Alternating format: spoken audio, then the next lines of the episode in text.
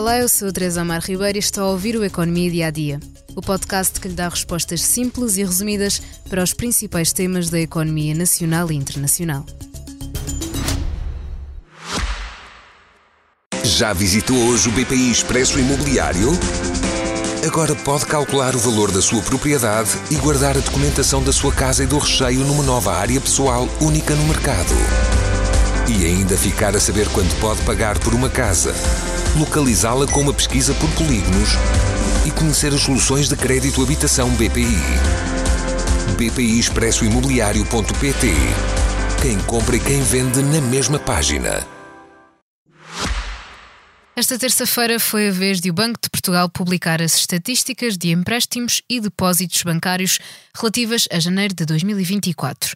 A evolução é medida através da taxa de variação anual. Ora, esta taxa conta apenas com o montante das transações, concessão e amortização ou reembolso de empréstimos e depósitos. Agora que já sabemos como é que se calcula a evolução dos empréstimos e depósitos, vamos aos resultados de janeiro de 2024.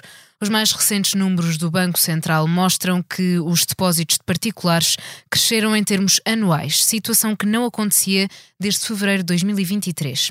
No início desse ano, os números dos depósitos começaram a descer, depois estabilizaram e agora a linha do gráfico, no início deste novo ano 2024, já nos mostra uma recuperação do valor dos depósitos dos portugueses.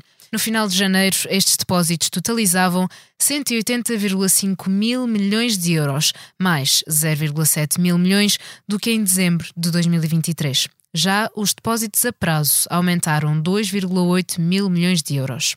Contudo, os depósitos de empresas tiveram um decréscimo anual de quase 5%, o mais acentuado desde novembro de 2013. Ou seja, enquanto os depósitos a particulares estão em expressa subida, os das empresas encontram-se agora a descer consideravelmente pelo terceiro mês consecutivo. Passemos então aos empréstimos. Os montantes do crédito para a habitação decresceram 1,3% em janeiro, mas os empréstimos ao consumo aumentaram 5,4%. Se compararmos estes valores com os da zona euro, os empréstimos para a habitação concedidos a particulares na Europa estão com uma taxa de variação negativa, mas menos expressiva do que a que se registra em Portugal. Já nos empréstimos ao consumo acontece o contrário. Portugal cresceu mais do que na zona euro. Em termos homólogos, o financiamento às empresas também derrapou mais em Portugal, caindo 1,5%, o que compara com um recuo médio de 0,5% na área do euro. É mais um episódio diário do seu podcast de economia e em altura de eleições, nada melhor do que o convidar a ouvir o podcast Comissão Política. A ausência de Ventura ajudou a melhorar o último debate entre líderes partidários antes das eleições. E Rui Tavares introduziu a dúvida: haverá três blocos políticos e não apenas uma divisão esquerda-direita? Convidado esta semana é Diogo Cavaleiros, o jornalista do Expresso que tem acompanhado a campanha do PS. Obrigada por estar desse lado. Se tem questões ou dúvidas que gostaria de ver explicadas no Economia Dia a Dia, envie um e-mail para tearribeiros.express.empresa.pt. Voltamos amanhã com mais novidades económicas.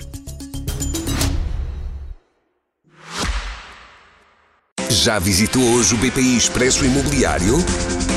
Agora pode calcular o valor da sua propriedade e guardar a documentação da sua casa e do recheio numa nova área pessoal única no mercado. E ainda ficar a saber quanto pode pagar por uma casa, localizá-la com uma pesquisa por polígonos e conhecer as soluções de crédito habitação BPI. BPI Expresso Imobiliário.pt Quem compra e quem vende na mesma página.